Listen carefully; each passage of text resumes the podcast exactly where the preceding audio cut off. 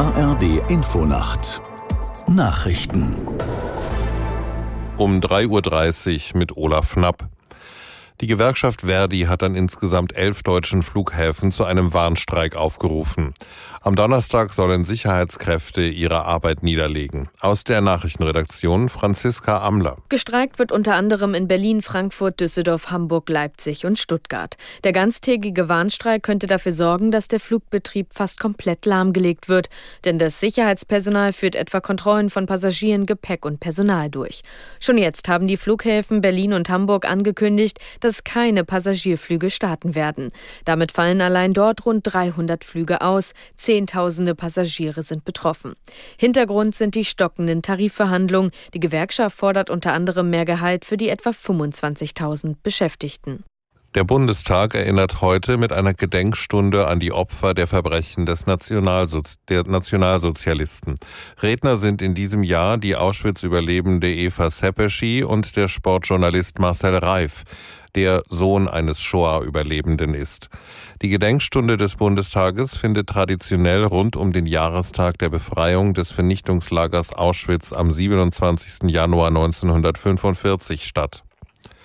Die neue Koordinatorin der Vereinten Nationen für die Hilfe im Gazastreifen, Kach, hat ihren ersten Bericht im Sicherheitsrat vorgestellt. Sie nannte das UN-Hilfswerk für palästinensische Flüchtlinge unersetzlich, obwohl ihm vorgeworfen wird, in die Angriffe der Hamas in Israel am 7. Oktober verwickelt zu sein. Aus New York Charlotte Voss. Sie ließ keinen Zweifel daran, dass humanitäre Hilfe, also Wasser, Lebensmittel, Medizin, Treibstoff für die Generatoren der Kliniken dringend benötigt werde. Doch das allein reiche nicht. Es gehe auch um kommerzielle Güter, denn vor dem 7. Oktober sei ein Großteil von ihnen nach Gaza geliefert worden. Via Jordanien könnten mehr Hilfsgüter auf dem Landweg nach Gaza kommen. Zusätzliche Lieferungen und vor allem deren logistische Überprüfung durch den ägyptischen Halbmond müssten verbessert werden. Auch da gebe es Gespräche. Der Vorsitzende der Innenministerkonferenz Stübgen hat eine besondere Aufmerksamkeit im Umgang mit der neuen DAWA-Gruppierung angemahnt.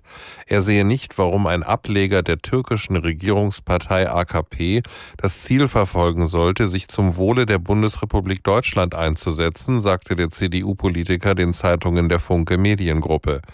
Die DAWA-Gruppierung will hier zur Europawahl antreten. Den Verantwortlichen wird eine große Nähe zur türkischen Regierung nachgesagt. Die Gruppierung selbst bestreitet allerdings, ein Ableger der AKP zu sein. Das Wetter in Deutschland.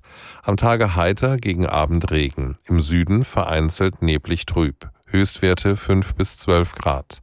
Die weiteren Aussichten Donnerstag in der Mitte und im Süden Regen, im Norden einzelne Schauer bei 5 bis 11 Grad. Das waren die Nachrichten.